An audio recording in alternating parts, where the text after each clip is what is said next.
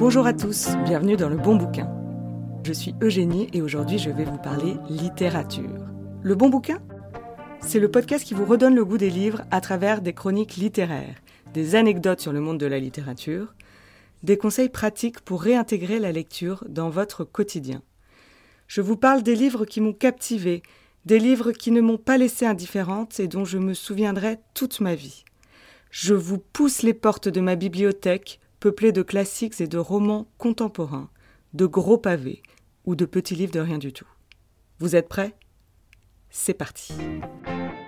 Aujourd'hui, je voudrais vous parler d'un sujet très important, je dirais même fondamental, qui demeure une des pierres angulaires de notre épanouissement culturel, intellectuel et communautaire, et qui pourtant est bien souvent relégué au second plan de nos préoccupations modernes. Je parle bien sûr des bibliothèques municipales.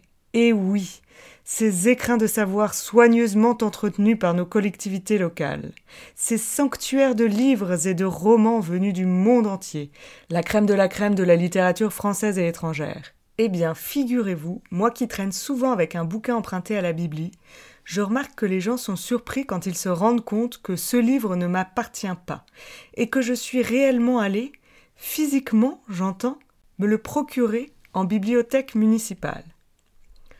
Ce qui pour moi est une évidence reste une sorte de bizarrerie encore pour beaucoup, et je voudrais dans cet épisode redorer le blason des bibliothèques, ou peut-être même juste le dorer, de mon pinceau lui apposer quelques feuilles d'or, si j'ose dire, car finalement je ne sais pas si les bibliothèques ont réellement connu ce que l'on pourrait appeler une période de prospérité. Les bibliothèques municipales ne se contentent pas d'être de simples réservoirs de livres gratos. Elles jouent un rôle réel dans notre société. Elles offrent un havre de paix où chacun peut se plonger dans les mots, explorer des mondes imaginaires et enrichir son esprit. Elles sont un lieu de rencontre où tout le monde y est le bienvenu, quel que soit l'âge, l'origine ou le statut social. Elles proposent des événements, des expositions, des conférences, des clubs de lecture, des ateliers philo, des lectures comptées pour les enfants et j'en passe. Ces lieux de la connaissance ne sont donc pas réservés aux rats de bibliothèque. J'aime bien la citation d'André Roussin qui dit Un intellectuel, c'est quelqu'un qui entre dans une bibliothèque quand il ne pleut pas. Voilà. J'aimerais que chacun de nous puisse entrer dans une bibliothèque par tous les temps. Elle joue un rôle dans notre quotidien de citoyen, de lecteur ou simplement d'être humain curieux, mais pas que. Les bibliothèques, c'est aussi bon pour la planète. Alors pourquoi se priver? Surtout qu'on parle d'une offre en illimité. C'est comme un buffet à volonté, sauf qu'ensuite on a pas mal au ventre d'avoir mangé trop de mini pains au choc. Et bien sûr, c'est un endroit où règne un silence merveilleux. On l'oublie trop souvent, mais le silence ne fait plus partie de nos vies. On ne l'entend plus. Alors, avec les bibliothèques, on se reconnecte un peu avec lui. Je vais donc vous poser une question, une vraie question. Pourquoi y a-t-il encore autant de réticence à battre le pavé des bibliothèques? Le problème, c'est qu'aujourd'hui, le commun des mortels est plus à l'aise pour faire une vidéo de danse sur TikTok que d'emprunter un livre à la bibliothèque. J'entends déjà les râleurs. Je ne sais pas ce que c'est qu'une cote. Les bibliothèques sont ouvertes que les jours pairs entre 15 et 16 heures. Il n'y a jamais ce que je cherche, etc.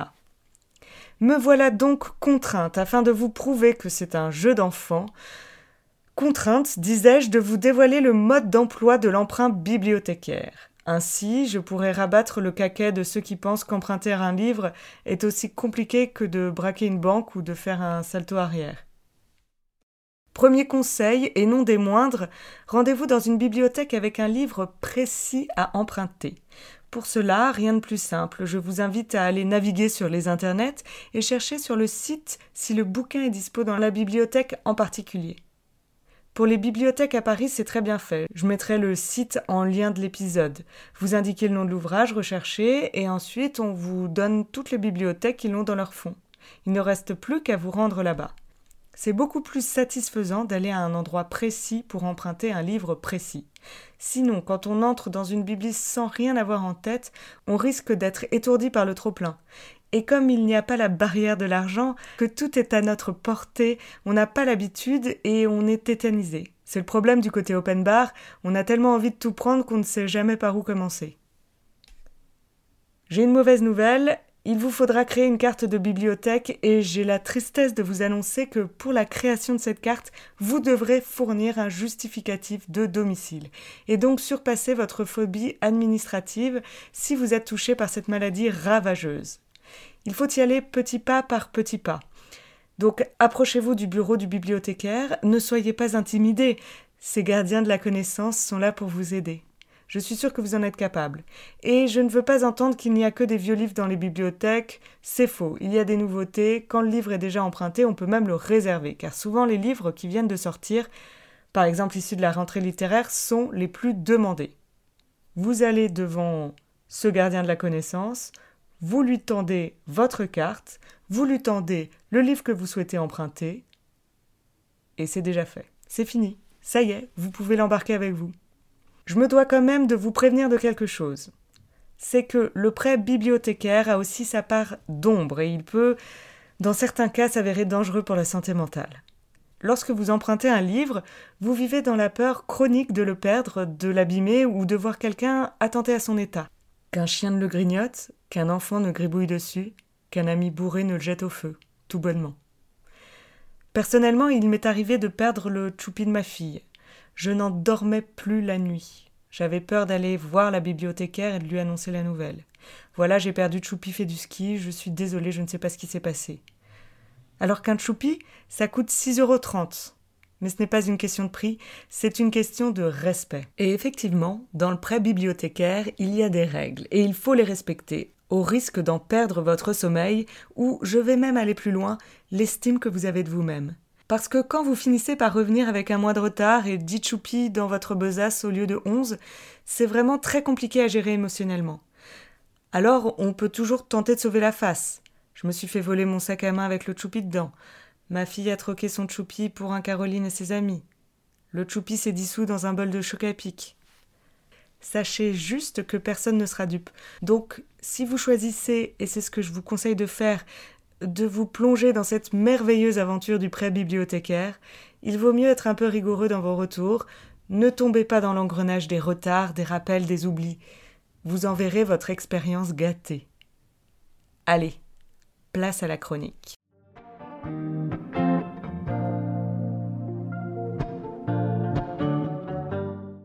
Je voudrais aujourd'hui vous parler d'une autrice que j'adore, une avant-gardiste avec un petit côté je crame la vie par les deux bouts, une femme qui aimait la vitesse, une rebelle jugée décadente à l'époque, une femme qui savait faire la fête, qui aimait la provoque comme jamais, une femme qualifiée à l'époque de charmant petit monstre par François Mauriac. J'ai nommé Françoise Sagan. Françoise Sagan, de son vrai nom Françoise Coirez, est née le 21 juin 1935 à Carjac, dans le Lot. Elle a été élevée dans une famille bourgeoise et intellectuelle. Son père, écrivain et éditeur, et sa mère, peintre, ont influencé son amour précoce pour les arts et la littérature. Françoise choisit pour pseudonyme le nom d'un personnage proustien issu de la recherche, un certain Élie de Talleyrand-Périgord, prince de Sagan on peut qualifier l'entrée de François Sagan sur la scène littéraire de fracassante, lorsqu'en 1954, elle publie à l'âge de 18 ans Bonjour Tristesse, dont elle emprunte le titre à un vers des Loirs.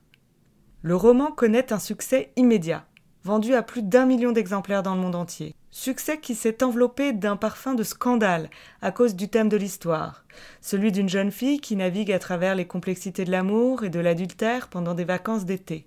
À l'époque, il était absolument inconcevable qu'une adolescente puisse avoir des relations sexuelles sans être mariée.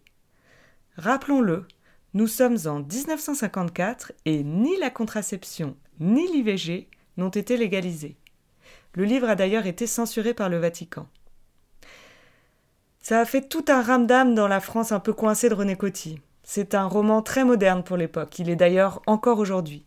Il annonce les thèmes de la libération sexuelle, de la remise en cause du modèle familial ou du féminisme, thèmes que l'on retrouvera en mai 68.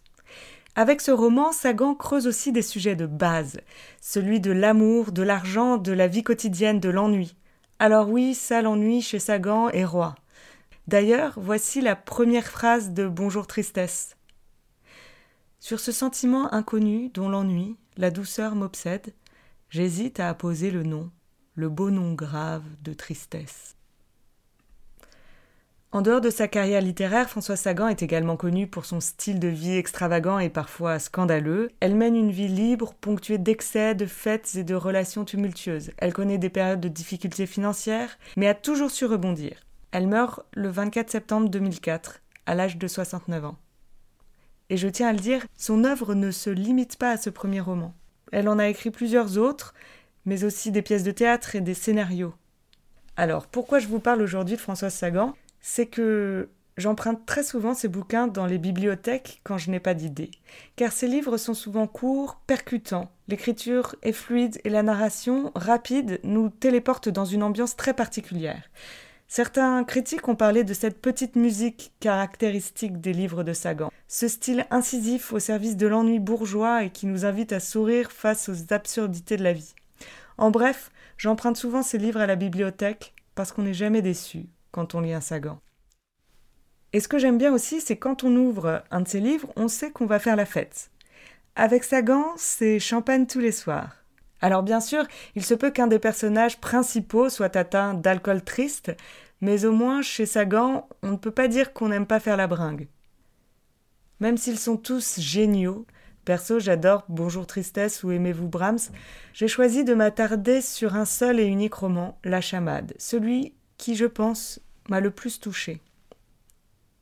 Petite parenthèse, c'est grâce à ce bouquin que je me suis vraiment intéressée à cette expression que j'ai toujours d'ailleurs beaucoup aimée, battre la chamade. La première fois que j'ai ouvert le bouquin, je ne connaissais pas vraiment son origine. Pour votre info, la chamade est en fait un terme de guerre. C'est un signal de tambour qui annonce l'interdiction de capituler, quand par exemple une ville est assiégée. Du coup, transporter à l'amour, c'est en fait le moment où l'on baisse les armes et que l'on accepte de tomber amoureux ou au moins de se laisser séduire. La chamade de Françoise Sagan, parue en 1965, dépeint donc l'histoire de Lucille, une jeune femme élégante évoluant dans les cercles mondains parisiens. Elle entretient une relation dépourvue d'engagement avec Charles, un homme plus âgé qu'elle et plein aux as. Mais sa vie bascule lorsqu'elle rencontre Antoine, jeune homme fougueux et passionné. Lucille se trouve alors tiraillée entre le confort matériel assuré par Charles et l'élan passionnel qu'elle éprouve pour Antoine. Charles, pourquoi m'avez-vous laissé seule avec Antoine? En même temps, elle savait qu'elle cherchait l'éclat, le drame, n'importe quoi d'autre que ce dégoût tranquille. Et c'était Charles qui paierait, Charles qui souffrirait. Qu'elle n'aimât que les extrêmes était une chose, qu'elle le fasse supporter aux autres en était une autre. Mais la phrase était déjà partie et, tel un javelot, traversait la chambre à coucher. Il pensa une seconde, tant il était fatigué, éluder la question. Dire Mais voyons, Lucille, j'étais enrhumée. Elle n'aurait pas insisté. Ses quêtes de vérité n'allaient jamais très loin mais il avait déjà trop envie de savoir, de souffrir. Il répondit Je pensais qu'il vous plaisait. Les romans de Sagan sont souvent riches en prises de tête, idéales pour les âmes sensibles et amoureux un peu casse-couilles. Sagan est très torturé. Elle offre vraiment une philosophie de l'amour à travers ses textes. Les dilemmes moraux se multiplient pour Lucille, confrontée aux déclarations d'amour émanant des deux prétendants. Le roman explore avec finesse les thèmes de l'amour, du désir, de l'indépendance, exposant les conséquences émotionnelles des choix difficiles auxquels Lucille est confrontée. Vivre d'amour et d'eau fraîche, ça ne peut durer qu'un temps. Le temps qu'on nous rattrape par la peau des fesses et qu'on nous demande de payer nos factures, de ranger l'appart, de s'occuper du linge. Et oui, parce que sans Charles, Lucille doit se remettre à travailler. Avoir un quotidien beaucoup plus rugueux, avec plus de contraintes et moins de paillettes. La chamade est une méditation profonde sur la complexité des relations amoureuses qui se dessinent tout au long de l'œuvre.